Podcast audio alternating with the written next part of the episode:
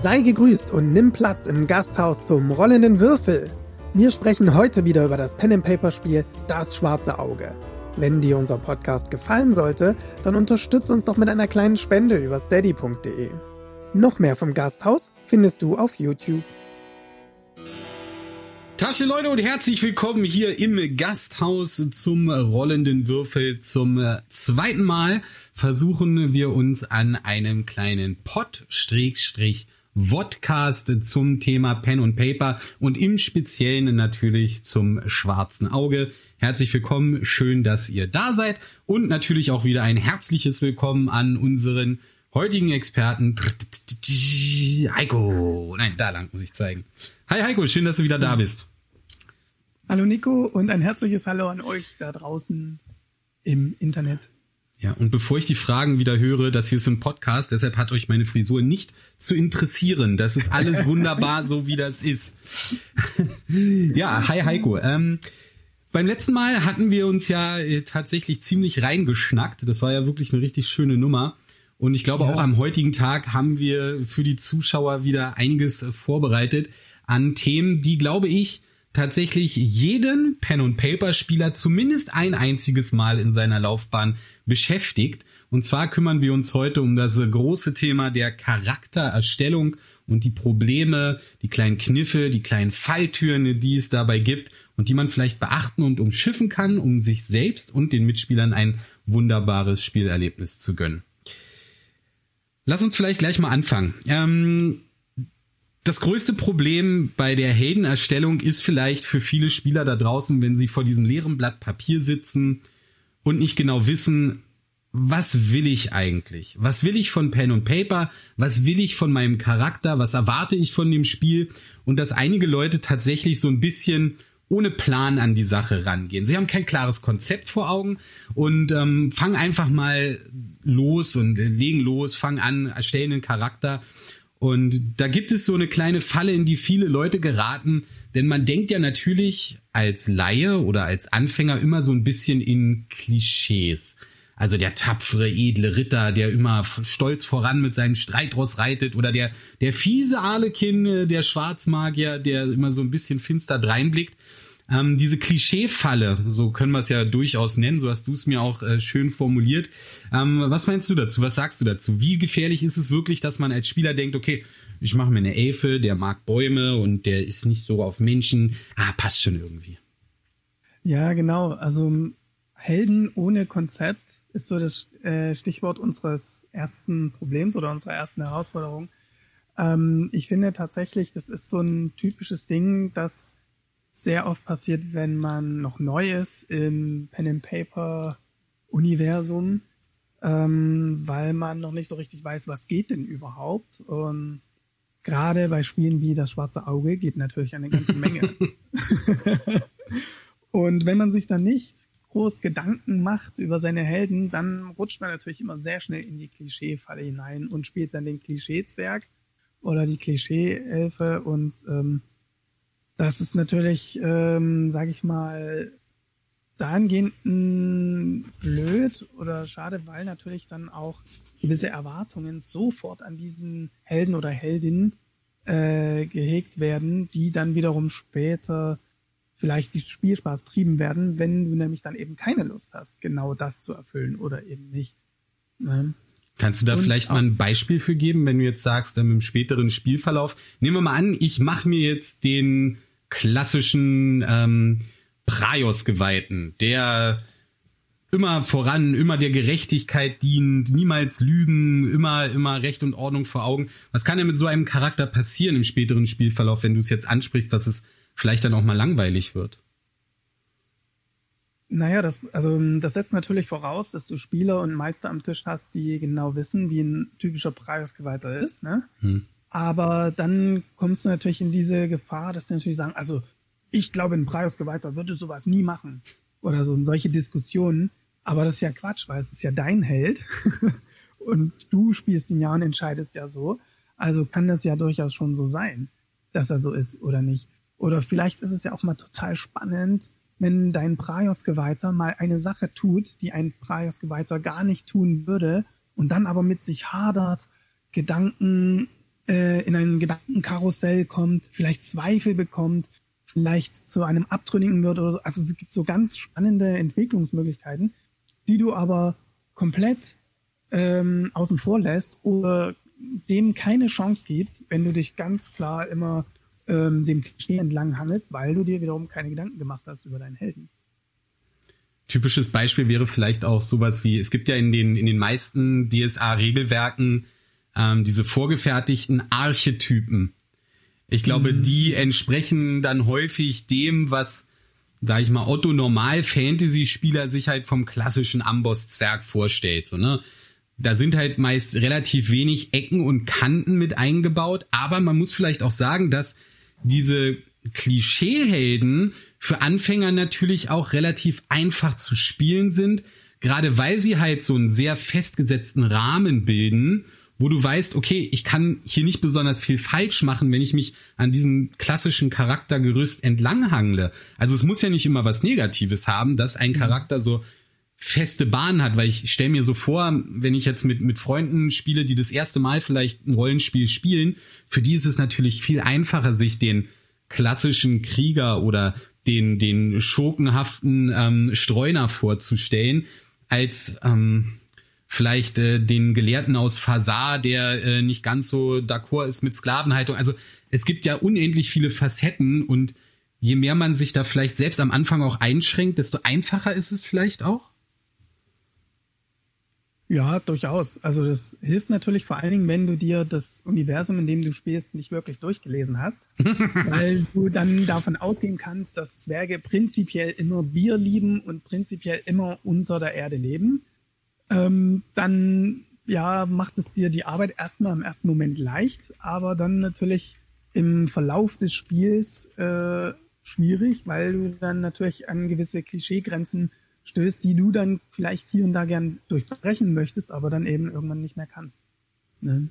Ja, verstehe. Ähm, und gerade auch, wo wir beim Thema sind, Helden ohne Konzept, äh, wenn man sich meiner Meinung nach keine wirklichen Gedanken gemacht hat über seinen Helden, sondern eher nur über, ich sage mal, Zahlen und Regeln, ähm, kann es durchaus passieren, dass äh, sich Widersprüche einschleichen in deinen Heldenbogen, egal welches System auch immer, ähm, dass du nur auf die Zahlen geguckt hast oder auf den Damage, Output oder keine Ahnung, möglichst viel Rüstung, dass du tanken kannst oder sowas, aber dann, dass dahinter, um diese Zahlen zu erreichen, kein ähm, Rollenspielkonzept steckt, sondern das ist dann ein rein, ich sag mal, gamistisches oder mathematisches Konzept. Und das äh, ja ist dann schwierig, manchmal am Tisch auch umzusetzen, dass es überhaupt ein glaubhafter Charakter wird. Deswegen kann ich nur jedem empfehlen, wenn ihr einen Helden entwerft, bevor ihr überhaupt irgendein Dokument für einen Heldenbogen aufmacht, äh, macht euch erstmal Gedanken, äh, welche, was für ein Konzept wollt ihr eigentlich machen? Was ist so euer Reiz? Warum muss es ein Zwerg sein? Und äh, was für, findet ihr so spannend? Wie könnte man mal einen spannenden Zwerg spielen? Oder keine Ahnung, äh, was auch immer, eben Praios-Geweihter. Warum ist der Praios-Geweihter denn so spannend? Und was könnte man tun, um den nochmal zu einem interessanteren Charakter weiterzuentwickeln, der Potenzial hat, auch im Laufe einer Kampagne ähm, sich weiterzuentwickeln, zu wachsen oder, sag ich mal, ähm, sich in eine extremere Richtung zu entwickeln.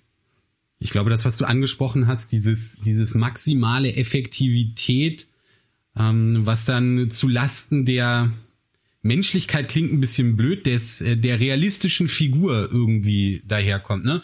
Also sagen wir mal, ich, ich nehme als Mensch, habe ich plus eins auf eine beliebige Fähigkeit. Da nehme ich als Krieger natürlich äh, die Körperkraft, ja, und dann packe ich noch Schwerter auf Maximum und Geschicklichkeit auf Maximum und dann packe ich das noch auf Maximum. Und am Ende kommt da nur noch eine Abziehschablone bei raus, die zwar super krass in Kämpfen ist, aber dafür nicht lesen kann, äh, keine Geschichten kennt und, und am Ende bleibt dann halt ganz, ganz wenig Raum, um außerhalb des Kampfes irgendwas zu tun. Also du hast dann auch für dich selbst einen Charakter erschaffen, der dir keinerlei Spielraum lässt, um außerhalb von Kampfsituationen Erfolgserlebnisse zu haben, weil du nichts kannst außer dem Kämpfen. Also es ist eine ganz Absolut. große Gefahr, dass man sich da selbst so einschränkt, ne? Ja, absolut. Und was, was machst du, wenn der, äh, wenn du dann in einer Gruppe spielst, die sehr viel Rollenspiel macht und ähm, dein super ausgestatteter Kämpfer, wo du ganz viel Wert darauf gelegt hast, alle Werte zu maximieren im Kampf, äh, dann eigentlich, äh, sage ich mal, drei Viertel der gesamten Zeit eigentlich viel mehr, sag ich mal, Rollenspiel machen muss. Oder die sitzen dann am Lagerfeuer und dann fragt dich jemand, hey, ähm, du bist ein starker Krieger, du hast bestimmt in vielen Kriegen gekämpft, erzähl mal, in welchen Kriegen hast du so gekämpft? Und wie hast du es geschafft zu überleben? Äh, ich habe eine 14 in Körperkraft. genau. Ne? Ich finde, zu einem schlüssigen Konzept, ne, das spielt ja alles mit rein, ein schlüssiges Heldenkonzept hat natürlich auch eine Hintergrundgeschichte und Ziele im Leben dieses Helden oder Heldin. Ähm, was möchte diese Figur erreichen im Leben? Warum ist sie da draußen auf Abenteuersuche, auf Questsuche? Ähm, warum ist diese Figur nicht zu Hause in der Heimat äh, und bestellt die Felder oder was weiß ich? Ne? Also das ist, äh, wenn man sich da Gedanken macht darüber, dann wird die Figur, die man verkörpert, auch viel, viel greifbarer und auch ich sag mal, es macht auch viel mehr Spaß, dann ins Rollenspiel einzutauchen. Ja, ich glaube, das ist so das Stichwort auch Backstory äh, oder Background Story eines Helden. Ähm, der Charakter ist halt mehr als nur die Zahlen auf seinem Blatt Papier oder sollte es zumindest sein. Und wenn man keine Hintergrundgeschichte hat, die man erzählen kann oder aus deren auch die Motivation oder die ich sag mal, die Verhaltensweisen eines Helden entstehen, dann fehlt natürlich einfach was, ne? Dann ist das halt wirklich nur einfach ein Haufen von Zahlen aneinandergereiht und dann entsteht kein stimmiges Gesamtbild.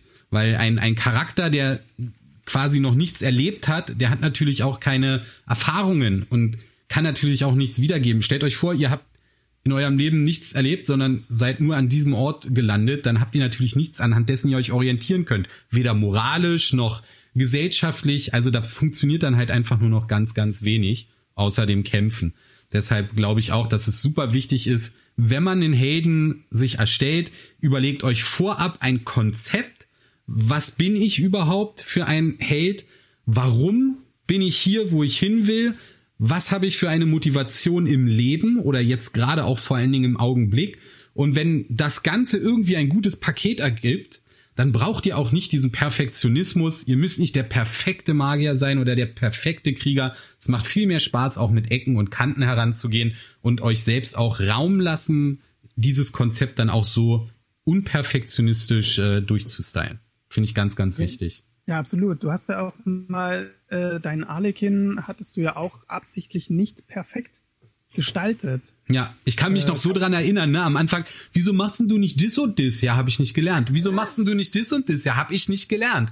Ja, genau das war es nämlich. Es war absichtlich habe ich mir selbst viele Zaubersprüche verwehrt, weil ich mir dachte, naja, guck mal, ganz ehrlich, warum sollte ein Arlekin diese Zaubersprüche gelernt haben? Es gab in seinem Leben keinen Grund, und keine Motivation, diese Zaubersprüche zu lernen. Und obwohl ich natürlich weiß, dass ein Transversales oder ein Fulminictus oder ein Ignifaxius, dass das alles Zaubersprüche sind, die super krass mächtig sind und voll viel Einfluss haben aufs Spielgeschehen, habe ich da halt absichtlich gesagt, nein, das passt einfach nicht in mein Konzept und in mein Bild von Arlekin und nur damit der jetzt der krasseste Dude auf Erden wird, will ich gar nicht, dass der das kann, sondern es soll ein rundes Bild ergeben und es ist mir viel, viel wichtiger als Astralregeneration plus drei oder so, ja. Ähm, Absolut. Ganz wichtig. Und jetzt stell dir mal vor, stell dir mal vor, dein Arlekin ärgert sich als Charakter, als Rollenspielcharakter, dass er den einen oder anderen Zauber nicht gelernt hat und dann gibt dir der Meister die Möglichkeit im Spiel, weil er irgendeinen besonderen Magus trifft oder irgendeinen seltenen Foliant entdeckt,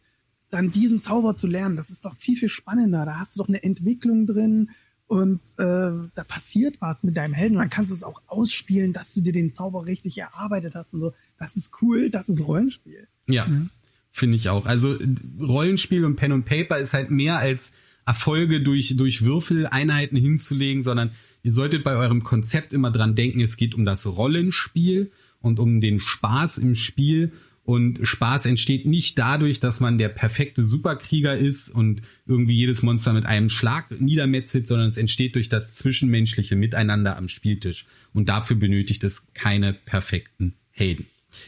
Kommen wir zum zweiten Problem, äh, lieber Heiko. Wenn wir sagen, es braucht keine perfekten Helden, dann muss man aber natürlich auch bei der Charaktererstellung darauf achten, dass man keinen komplett unpassenden Helden macht. Ähm, ist vielleicht gar nicht so, so super einfach auf den ersten Blick, aber du hast es auch selbst ähm, ganz gerne so formuliert, Rollenspiel ist kein Solospiel. Ähm, es ist kein Spiel, wo man sich selbst immer wieder ins Rampenlicht rücken sollte, sondern wo auch für alle anderen Raum zum Atmen und Raum zum Scheinen sein muss. Absolut, ja.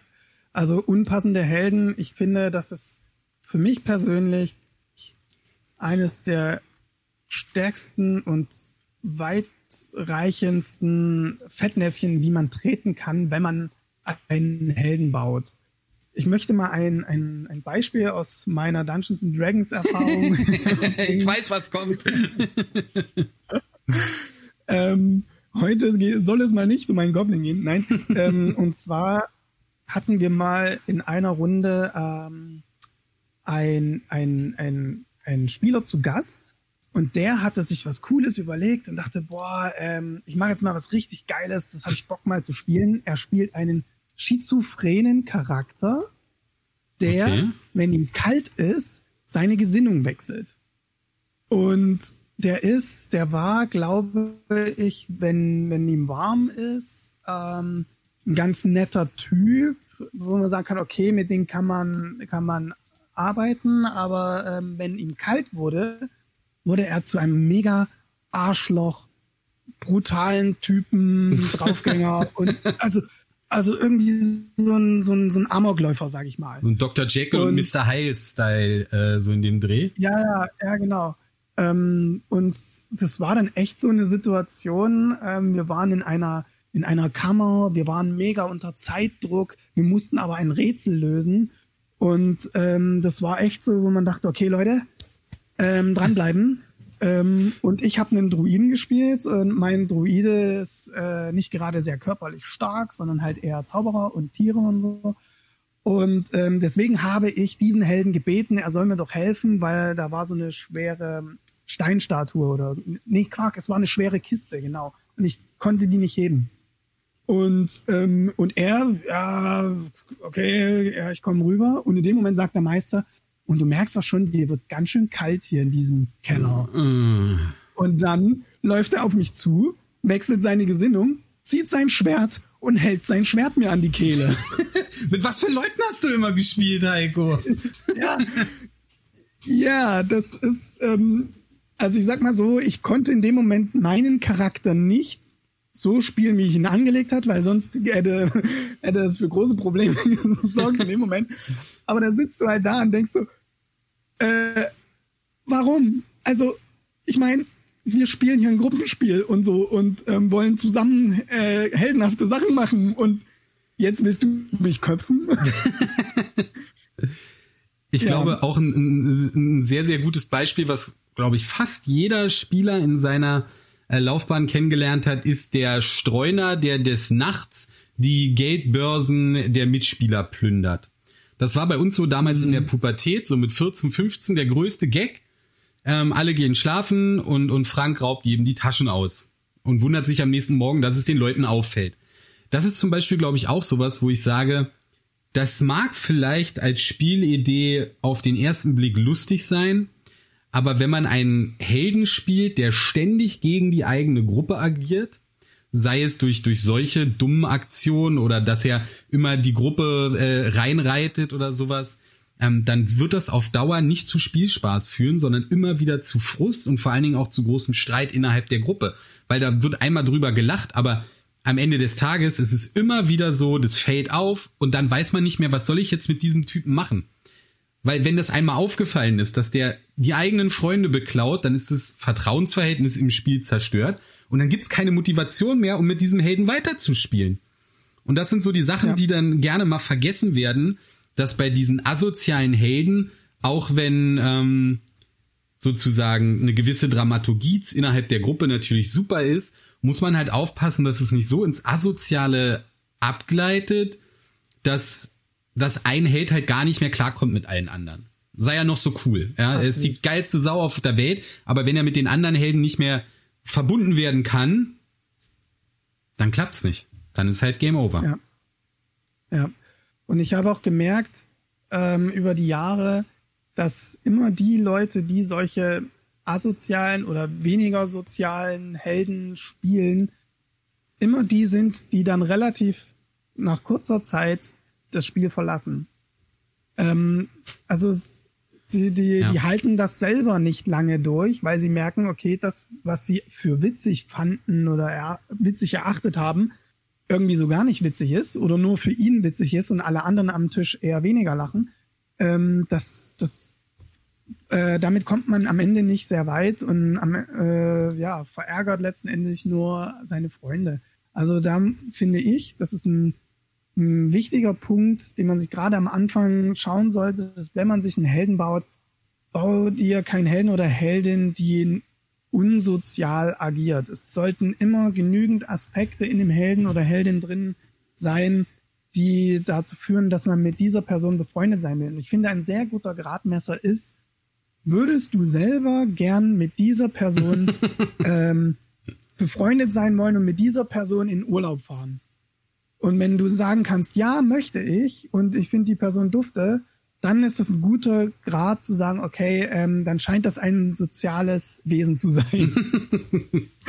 ja, verständlich, sehr verständlich, glaube ich. Obwohl ich mit Alekin, glaube ich, auch nicht so gerne in Urlaub gefahren wäre. Ist ja auch ein asozialer Magier. Ja, absolut, absolut. Außer er überzeugt dich vom Gegenteil. genau. Ähm, ich glaube, ein, ein Punkt, den wir noch ansprechen können in dem Thema unpassende Helden ist, dass zum Beispiel vorab geklärt sein muss, was spielt man überhaupt. Ähm, als Beispiel, es gibt bestimmte Abenteuer, die spielen sehr viel in Städten oder genau das Gegenbeispiel, es gibt Abenteuer, die spielen sehr viel in der Wildnis. Ich glaube, Nostria erhebt sich zum Beispiel, war sehr viel innerhalb von Gesellschaft mit kleinen Wildnisaspekten, aber es war doch sehr, sehr stadtfokussiert. Mhm. In diesem Abenteuer zum Beispiel hätte ein, ähm, ich sag mal, ein typischer ja, Klischeejäger oder Waldelf zum Beispiel überhaupt nicht reingepasst, weil ständig in Konflikt geraten wäre mit seiner ureigensten Wesensart und mit seiner ureigensten Überzeugung, Abstand zu anderen Menschen, Ruhe für sich haben. Also so eine so eine große Stadt wie wie äh, wie Salzerhafen, da wäre der ja ausgerastet. Und genauso ist es natürlich auch im Gegenteil, wenn man ein Abenteuer spielt, was in den äh, im Dschungel oder in den Sümpfen spielt, irgendwo was weiß ich, da unten in Al-Anfa da in der Gegend dann macht es natürlich keinen Sinn, einen Barbaren aus dem Eisland zu spielen, weil der da unten ja eingeht wie eine Topfpflanze hm. bei mir auf dem Balkon. Also da muss man, glaube ich, vorab sich selbst und mit dem Meister einfach einmal sprechen, um zu sagen, was wird es für ein Abenteuer und, und was ist zum Beispiel dann vielleicht einfach nicht passend, wo man auch nicht sich ausleben kann. Ja, absolut. Das ist, ähm, das äh, passt genau richtig auch drauf auf dieses Problem unpassende Helden. Ähm, wenn sie nicht zum Abenteuer passen oder das Abenteuer nicht zu den Helden, ähm, dann muss jedem klar sein, also nicht nur dir selber, sondern auch allen anderen am Tisch, dass wenn man diesen Helden spielt, dass das dauerhaft zu Konflikten führen wird im Abenteuer. Weil du ja dann immer diesen Waldläufer hast, der ständig rumheult, dass die Gruppe immer noch in der Stadt ist und er so schon langsam anfängt, Bäume zu vermissen und so.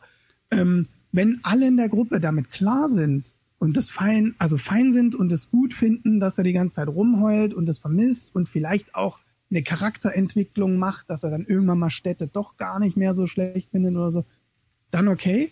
Aber wenn nicht alle damit einverstanden sind oder man vielleicht auch nur eine Runde spielt oder so, dann würde ich eher immer vorschlagen, spielt lieber einen passenden Helden, passend zum Abenteuer und habt einfach Spaß und genießt es, als immer diesen Konflikt mit euch als Rucksack im Gepäck mitschleppen zu müssen.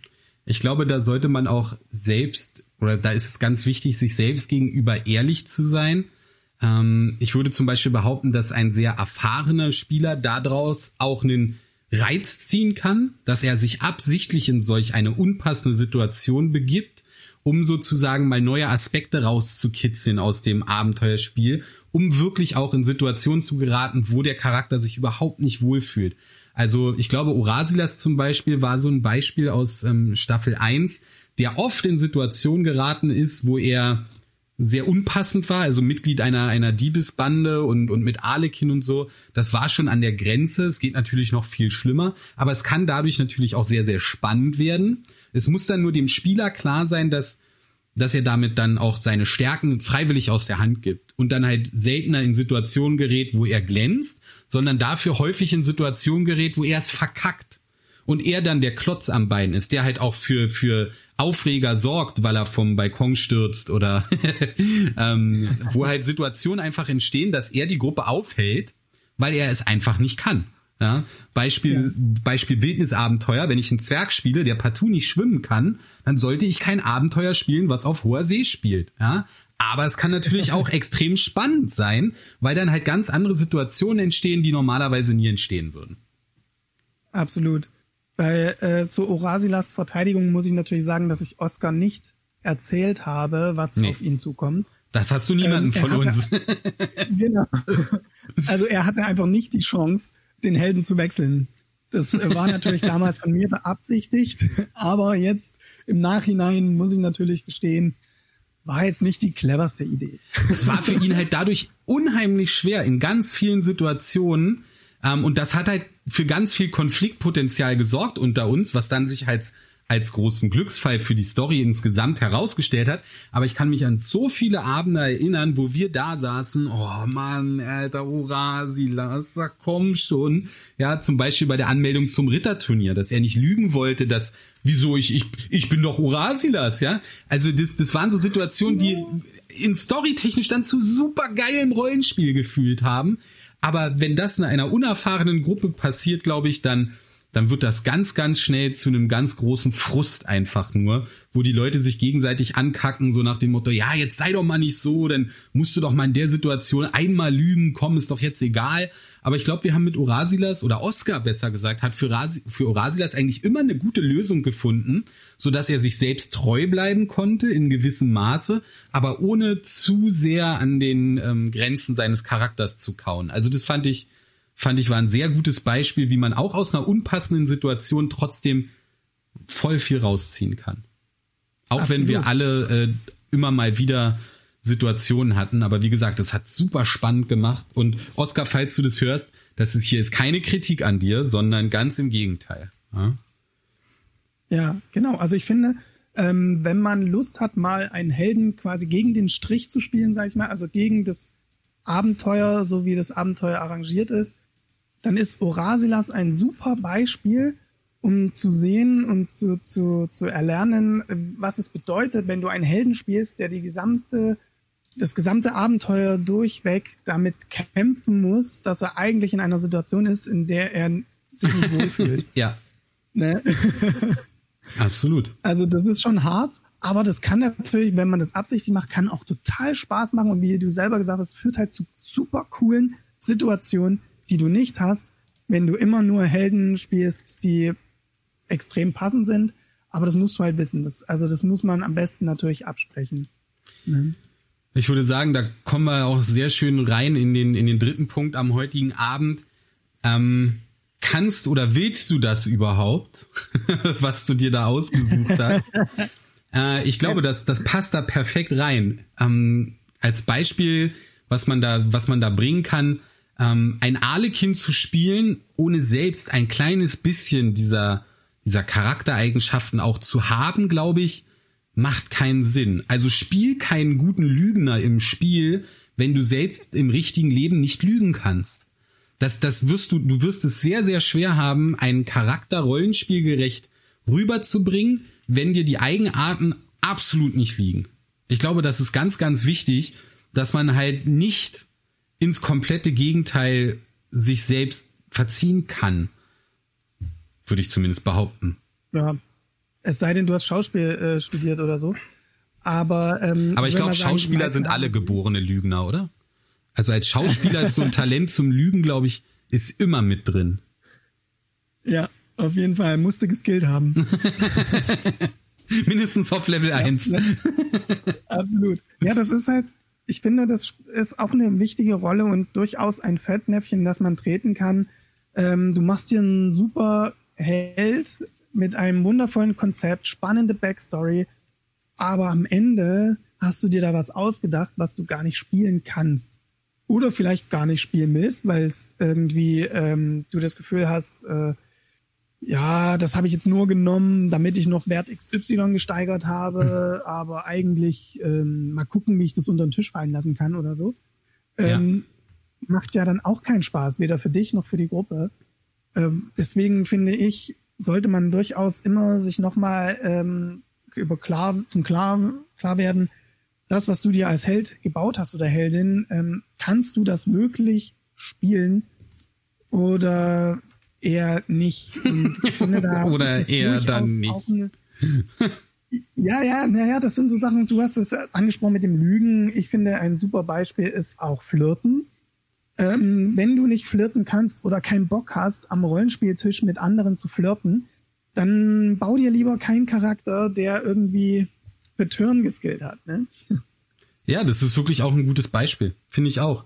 Ähm, Nachteile sind auch so ein tolles Ding, glaube ich. Ähm, viele Spieler denken, ach ja, guck mal hier den Nachteil, den nehme ich mal jetzt noch, weil der gibt mir ja so schön viele Punkte. Aber Nachteile im Spiel sind halt auch in erster Linie dafür da, um einem Charakter Form zu geben, um ihm Persönlichkeit zu geben, um ihn real zu machen. Und wenn ich halt mir den Nachteil gebe, zum Beispiel super abergläubisch zu sein, dann muss euch bewusst sein, dass ihr den Helden dann auch so zu spielen habt. Weil es kann ja nicht sein, dass man sich diese ganzen Nachteile gibt, ohne sie dann auch wirklich zu verkörpern.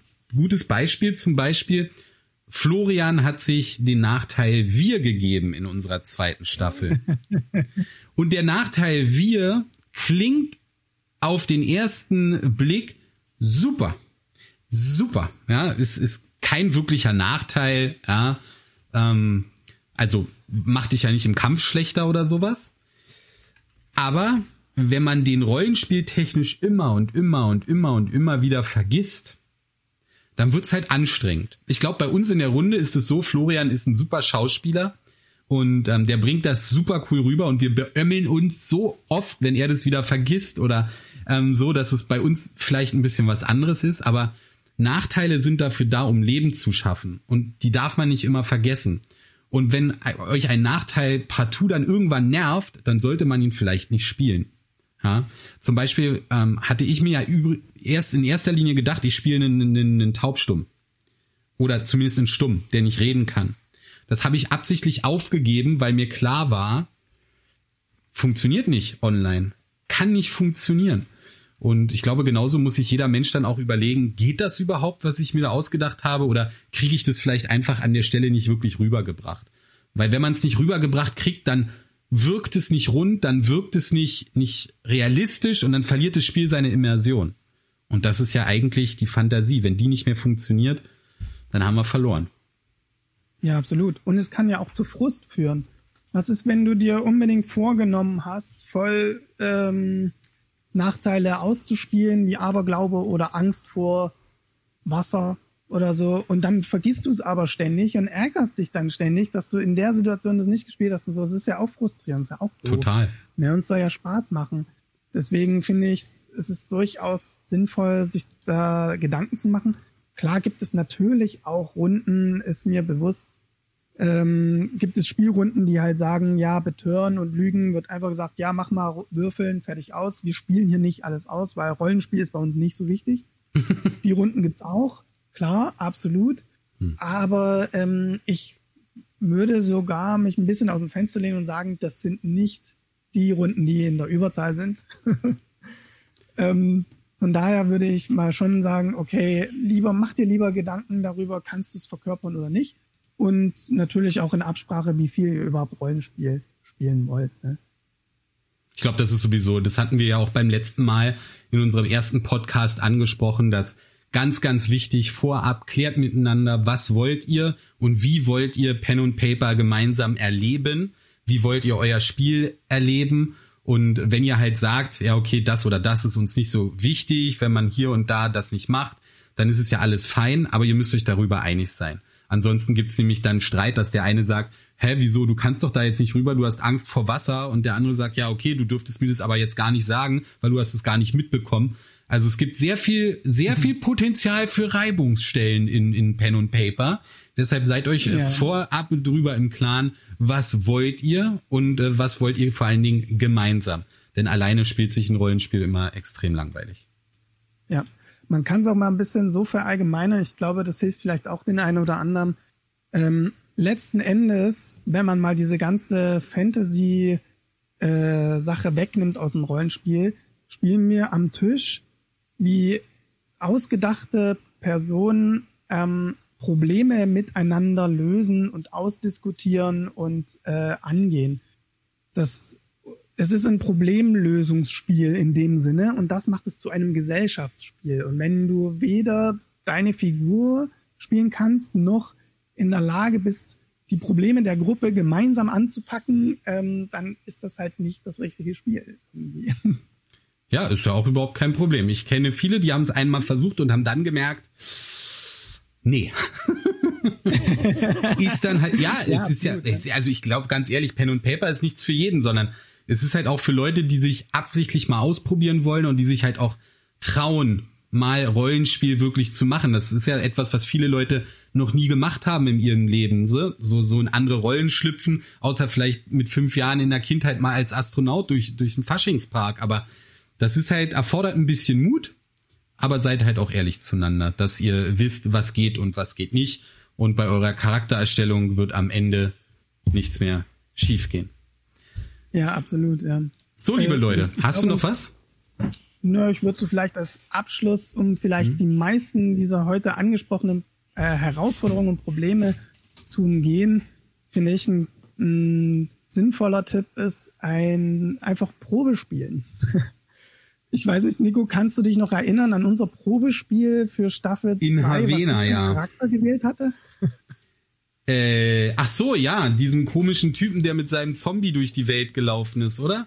Ja, der, diese, der, sich, genau, ja, war ein Vampir.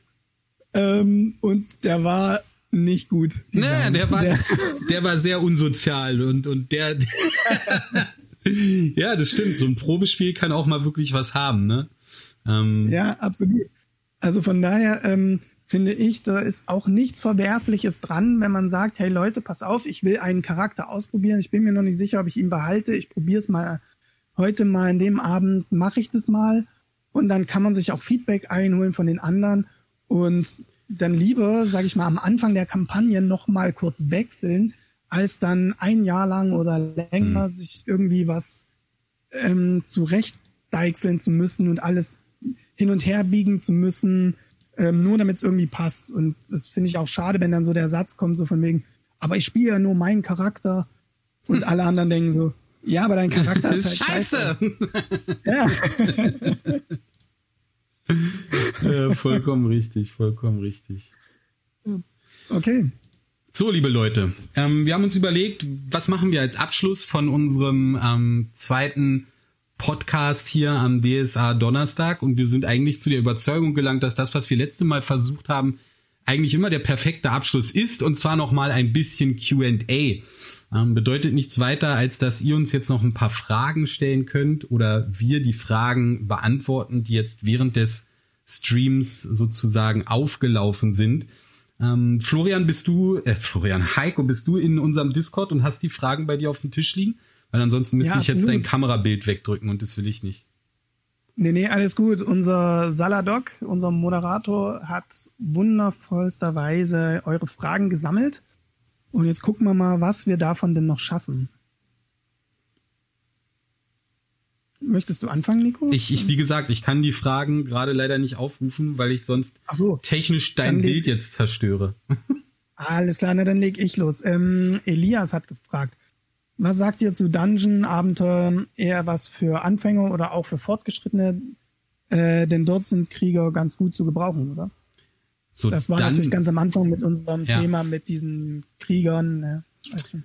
Also Dungeon-Abenteuer basieren ja mehr oder weniger auf, auf Brettspielen, wenn ich es mal so, ähm, so erlebend oder so erzählen darf. Wenn ich das richtig verstehe, ist so ein, so ein Brawler oder so ein Dungeon-Abenteuer. Du gehst halt in eine Höhle, metzelst dich durch, kommst zum Enddrachen, tötest den, nimmst den Schatz, gehst nach Hause. Das ist ja so mehr oder weniger der Klassiker eines Dungeon-Abenteuers.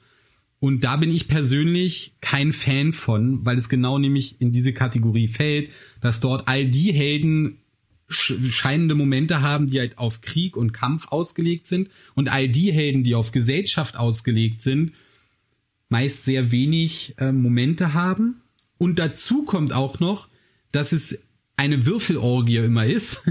Und ich persönlich mhm. bin kein großer Fan von, von zu viel Kampf in einem Abenteuer, weil das ist ja dann wenig Rollenspiel, sondern mehr, okay, ich gucke mal, ob die Würfel richtig fallen. Aber natürlich ist ein Urasilas der geborene Held dafür, um sich in die Drachenhöhle zu stürzen, sich durch zehn Orks zu metzeln, danach durch zwölf und am Ende noch den Drachen zu besiegen.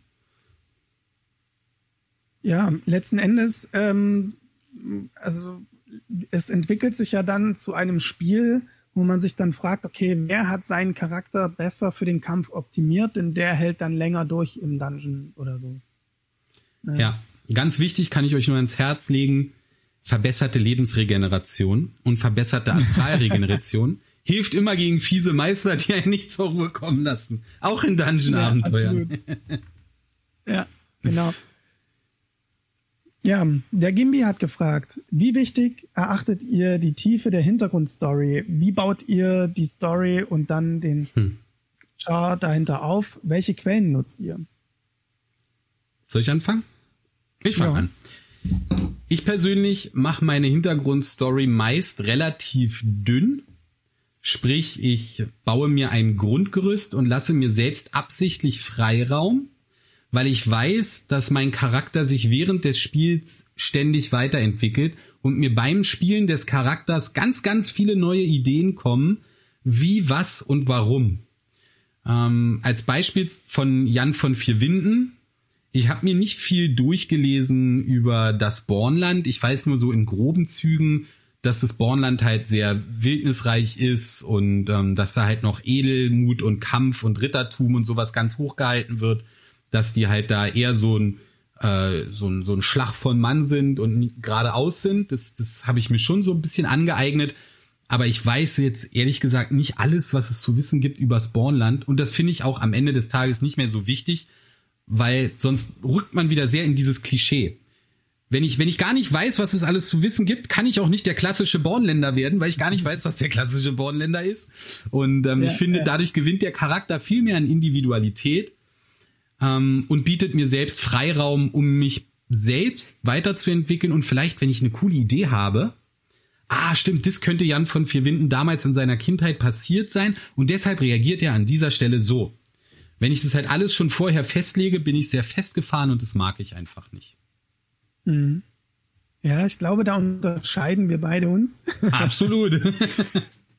ja, also ich, ich äh, habe durchaus Spaß darin, mir die Hintergrundstory auszudenken und auch umzuschreiben, nochmal hier was zu ändern und da. Ich schreibe jetzt keine fünf Seiten, aber so zwei bis drei A4 Seiten sind es eigentlich immer beim Helden. Ähm, ganz einfach, weil ich ähm, ich arbeite so, dass ich mir natürlich ein Konzept überlege, wie, worauf habe ich Lust zu spielen, was würde mir Spaß machen. Jetzt bei Zamino war es ja zum Beispiel auch dieses, würde, also ich finde es irgendwie toll, so einen Akzent zu sprechen und den Akzent durchzuziehen, weil das mir irgendwie Spaß macht. Ähm, dann, okay, was, was könnte ich denn für einen Akzent überhaupt sprechen? Das ist wieder die Frage, kann man das überhaupt, was man will? Und ähm, dann mal die Frage, okay, das, was ich kann, für welche Region wäre das denn gut geeignet? So kam ich halt auf diese südländische Region, so Tulamidenlande, Aranien. Und da hatte ich gerade natürlich frisch äh, die Aranien äh, Regionalspielhilfe gekauft und dachte, jo, geil, mache ich.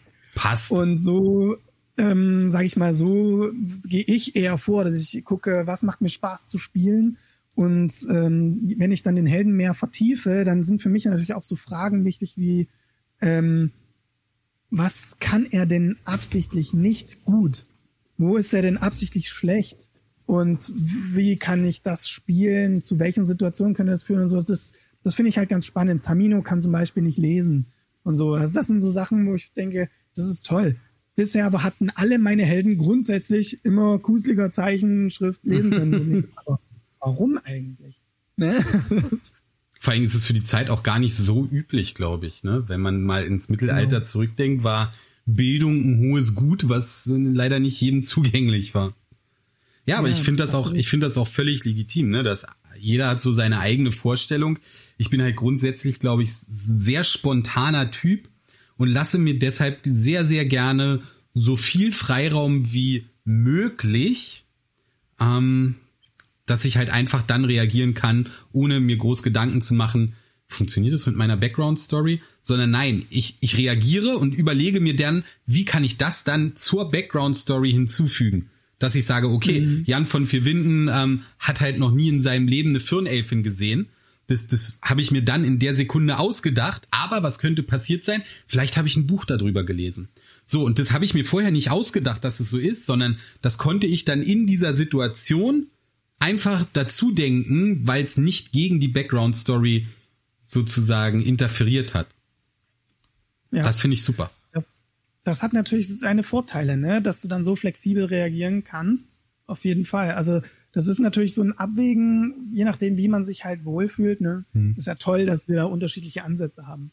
Meiner ist besser. Ähm, die, die, nächste Frage von Lars Vollbracht würde ich mal ga, ganz schnell abhandeln, abkürzen wollen. Er fragt nämlich, er hat seinen Charakter jetzt frisch erstellt hat aber noch keine Hintergrundgeschichte entworfen und fragt ganz einfach, äh, ähm, gibt es äh, Hörbücher vom DSA-Universum oder irgendwas in Kurzfassung, womit er sich dann quasi ins DSA-Universum einlesen kann? Würde ich ganz kurz abhandeln, kann sagen, es gibt Hörbücher, aber die würde ich persönlich nicht empfehlen. Ähm, was ich empfehlen würde, wenn du es wirklich, sage ich mal, nicht viel Zeit hast, dich tief einzutauchen, würde ich dir den Almanach empfehlen ähm, weil der ist eher so ein Rundumschlag und da findest du genügend Informationen, die ausreichen für deinen ersten Helden auf jeden Fall. Ja. Oder, Oder, zum Beispiel das Wiki. Also ich benutze sehr viel vom Wiki. Wenn man da zum Beispiel einfach das äh, Sveltal eingibt, dann findet man da so ein paar geschichtliche Hintergrundinformationen, die eigentlich schon ausreichen, um einen so zumindest einen groben Überblick zu verschaffen, was da passiert ist und wie, was da so los ist. Also ich finde, damit kann man sich dann schon immer ganz gut was zusammenreiben. Aber ja, Hörbücher tatsächlich kann ich auch nicht empfehlen. Ich finde auch die meisten Romane, die zu DSA geschrieben worden sind, leider nicht ganz so überragend. Zumindest die, die ich gelesen habe. Da gibt's garantiert auch gute, aber ich habe dann vielleicht die falschen erwischt. Ich war leider eher ein bisschen mhm. enttäuscht meist. Ja. Ähm, genau, Patrick Winkler fragt, würdet ihr elfische und zwergische Hä? Ach so, würdet ihr Elfisch und Zwergisch für PNP lernen? Ha! äh, ich kann nicht mal Deutsch richtig. Von daher. äh, ähm, ich, ich, bin, ich bin nicht sehr sprachbegabt und ich finde es zum Beispiel super krass, wie Oscar sich auf seine Elfenrolle vorbereitet hat, indem er so ein paar Floskeln und ein paar Sätze auf, auf Elfisch gelernt hat. Und ich finde das super cool, wenn Leute das machen. Ich persönlich mache das nicht, weil ich sehr schlecht darin bin, mir so, sowas auswendig zu lernen und das dann irgendwie immer ablesen müsste. Und ich glaube, ich könnte das nicht wirklich gut rüberbringen. Aber ich bewundere Leute, die das machen und ich finde das super faszinierend. Also wenn im Rollenspiel einer mir ankommt mit Herr der Ringe Elbisch, dann küsse ich dem die Füße und puder ihm den Arsch. Also finde ich super, aber ich selbst kann es leider einfach nicht. Kann ich, kann ich so unterschreiben. Also ich habe großen Respekt vor allen Rollenspielern, die sich diese Mühe machen und Vokabeln lernen und Sätze lernen und alles. Super cool. Ähm, könnt ihr euch ja selber ein Bild von machen, von Oscars Rolle. Also das trägt sehr, sehr viel bei ja. zur Atmosphäre. Echt cool, aber ich sehe es genauso wie du, Nico. Ich schaffe es nicht, diese Vokabeln zu lernen. Aber was in dieser Frage ja auch ein bisschen mitschwingt, sind ja ähm, Akzente und Dialekte. Ja. Das ist durchaus, habe ich gemerkt, ein sehr strittiges Thema. Ne? Ich finde das super. Ich finde Dialekte und, und alles super gut, aber das gilt für mich so ein bisschen das Gleiche. Wenn ich versuche, einen sächsischen oder einen bayerischen Dialekt zu sprechen, wird's eine Katastrophe und dann mache ich eher was kaputt, als dass es was gewinnt. Während wenn ich Zamino mir anhöre, wie der spricht, ich finde, das unterstreicht die Rolle so super. Ja, das ist, also es kann so ungemein zum Rollenspiel beitragen, ähm, wenn man Dialekte gut kann. Und es kann unglaublich viel kaputt machen, wenn man es nicht kann. Finde ich. Ja, ja. ja, das ist, es ist, ich finde, es ist ein sehr schmaler Grad. Und vielleicht ist es auch ein Ding, dass man mit seiner Gruppe mal besprechen soll oder mal ausprobieren, wieder Probe spielen. Ähm, denn ich finde, ich würde sagen, nur Mut, probiert aus. Ja. Ähm, ich habe auch viel in Nostria erhebt sich einfach schlicht ausprobiert. Ähm, und ich glaube, wenn alle am Tisch bereit sind, ich sage mal, dieses Thema nicht zu eng zu sehen, kann das auch total viel Spaß machen.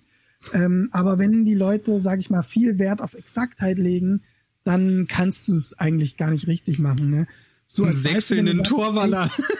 Ja, ja, ja, klar. Aber warum nicht? Weißt, das Ding ist ja, Sachsen gibt es ja nicht in Aventurien. Ja. Das heißt, du kannst ja nicht falsch sechseln, weil es ja Sachsen nicht gibt. Also. ne? Schöne. Deswegen, ähm, wenn man so offen genug ist, finde ich das super und es ist ja sehr unterhaltsam und macht total Spaß. Aber ähm, wenn sich dann irgendjemand auf den Schlips getreten fühlt, ne, ähm, weil er sagt, so niemals sächsisch oder das ist doch ganz schlechtes Bayerisch, was der macht oder so, dann ist natürlich schade. Ja, da hast du recht. So. Ähm, Klumpfuß Jaldason fragt, habt ihr euch schon mal einen Charakter gebaut, für den ihr erst Feuer und Flamme wart, zum Beispiel, weil ihr eine super Vorlage hattet der dann aber am Spieltisch total gefloppt ist? Wenn ja, warum ist das passiert? Hm, lass mich mal überlegen. Mir ist äh, ja, ist mir, ist, ist mir passiert und zwar mit meinem ersten Waldelfen, den ich mir gebaut habe früher. Ähm, ich fand halt Elfen von, ich war halt immer schon ein großer Herr der Ringe-Fan von frühester Jugend an und fand die, die Kultur der Elfen und dieses Geheimnisvolle der Elfen und so fand ich immer ganz faszinierend und habe dann aber in meiner Pubertät sehr schnell für mich festgestellt, dass ich das nicht kann, weil es meiner mir eigensten Wesensart der Laberei, der Dummschwätzerei und der der der ähm, sich in den Vordergrund drängen komplett widerspricht.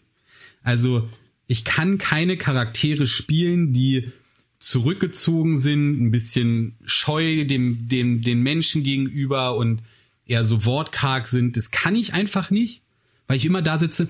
Hm.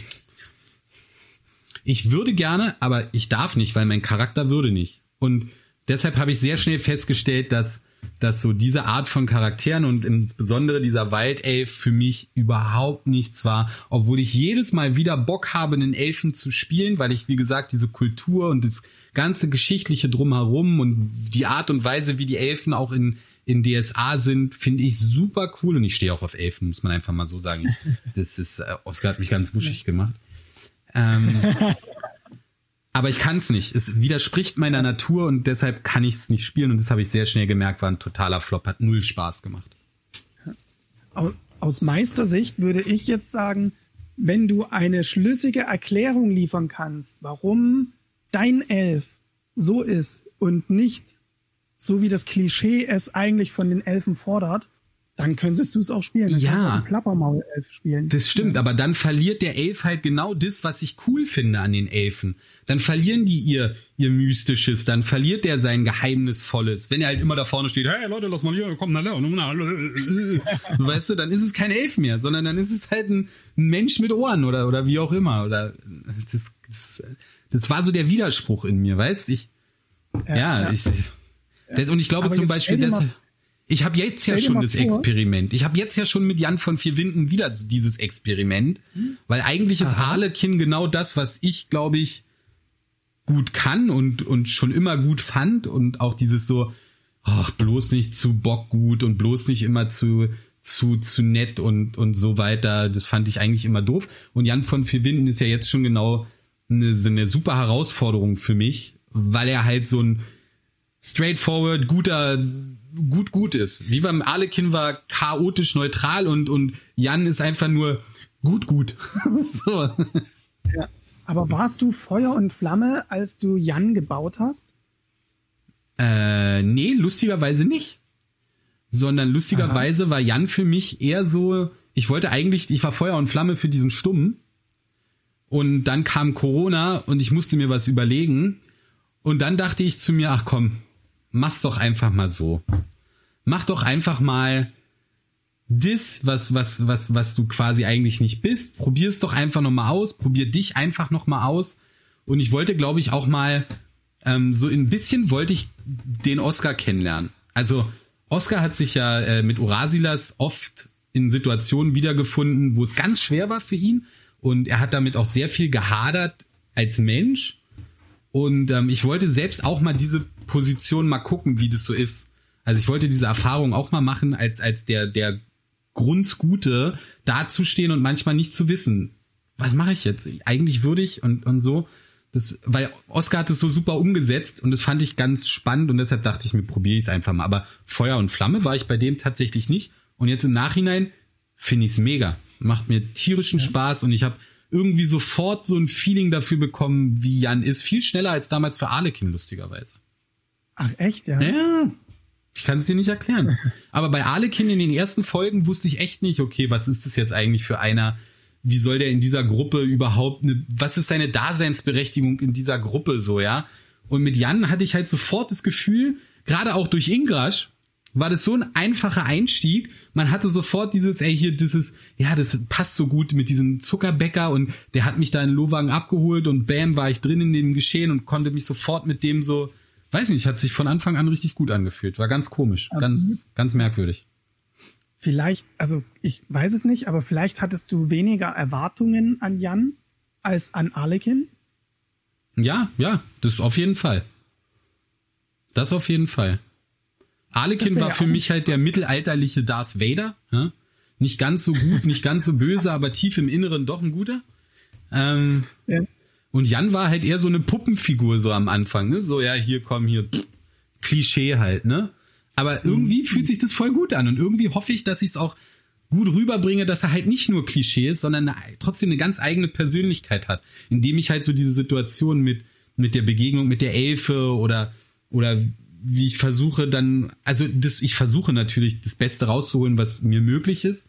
Und bisher macht es für mich halt einfach mega viel, viel Spaß. Und dann ist es auch egal letztendlich, wie es den anderen gefällt.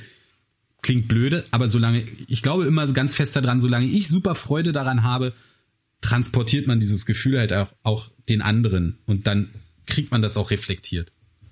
Ja, absolut. Hier gibt's auch eine spannende Frage von Mardum 14.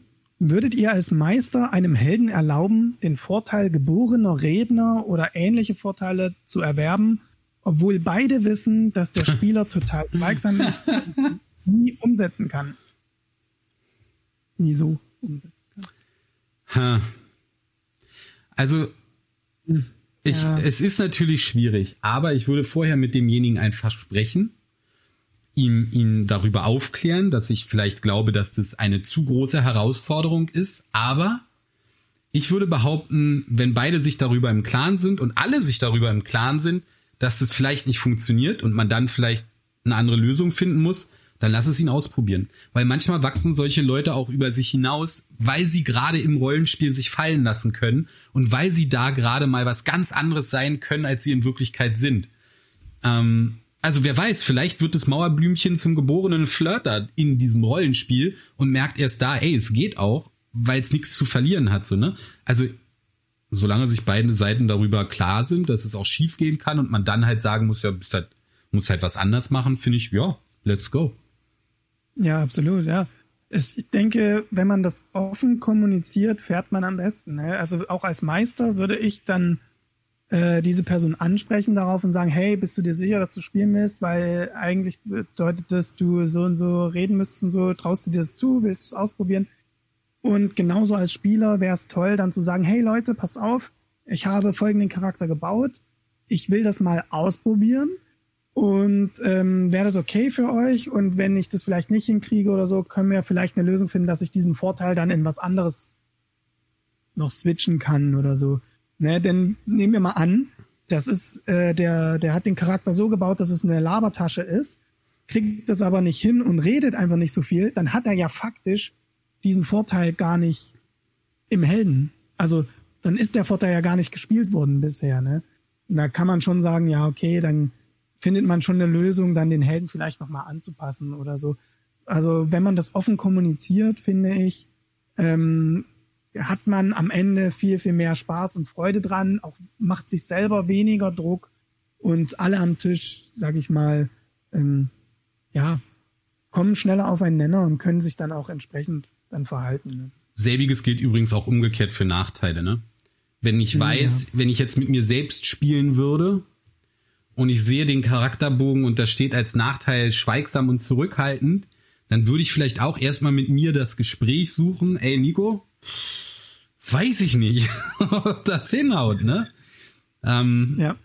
Da muss man halt mal gucken. Aber wenn es abgesprochen ist, so wie Heiko gesagt hat, und es klar und offen kommuniziert ist, ey, go for it. Nichts ist verboten, alles ist erlaubt im Rollenspiel. Das ist doch der beste Ort auf der Welt, um sich selbst mal auszutesten und um Grenzen und um eigene Widerstände auch zu überwinden, weil ey, es passiert nichts. Ja, es passiert nichts. Ja, absolut.